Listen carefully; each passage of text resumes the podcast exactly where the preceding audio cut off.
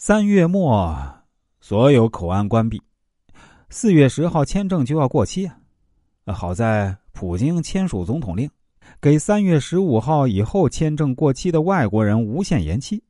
钱都压在车和房子里，没收入。四张银行卡就剩几十块钱，包里呢有一千卢布，就合人民币一百来块钱。半年不敢出门，每天吃方便面，拖到不行啊，得开口了。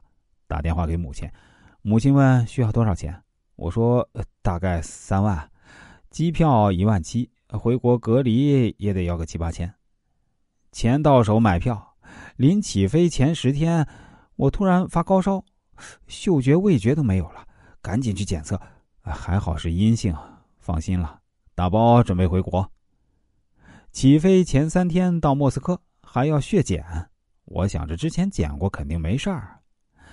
从晚上五点等到凌晨两点还没信儿，三点我挺不住了，打电话问，回答说早上发我，等到中午十二点半还没信儿，飞机下午五点就要飞呀，酒店也在催退房，我又打电话问，结果票代说，IgM 数值太高，大使馆不给绿码，我走不了了，我当时眼泪就下来了，退了房，拎着行李箱走在大街上，人都懵了，冻得不行。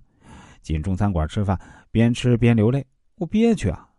母亲一直发信息问上没上飞机啊，我也不敢回，待坐好几个小时，终于认怂。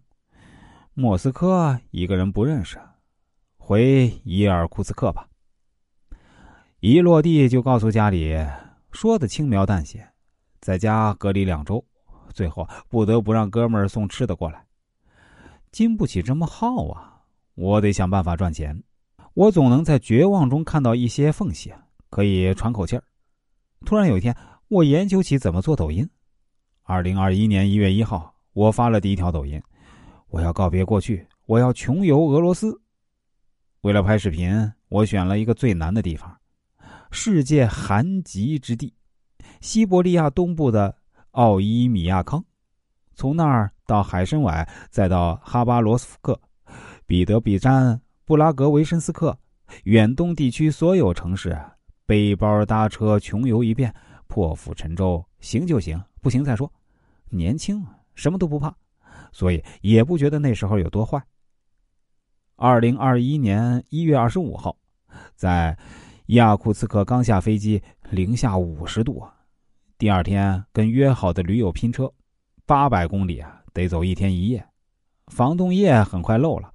零下六十四度，等于坐在一个移动冰柜里。我穿保暖内衣、薄羽绒服、厚羽绒服、普通羽绒服，外加一件特大厚羽绒服，一共五层，还是冷。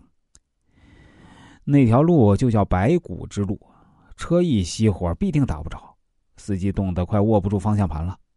开了八十公里后呢，发现一个基地，总算得救了。第二天夜里到奥伊米亚康。我们检测到的最低温度是零下六十四度，戴两副手套去拍摄，三十五秒，手机就自动关机了。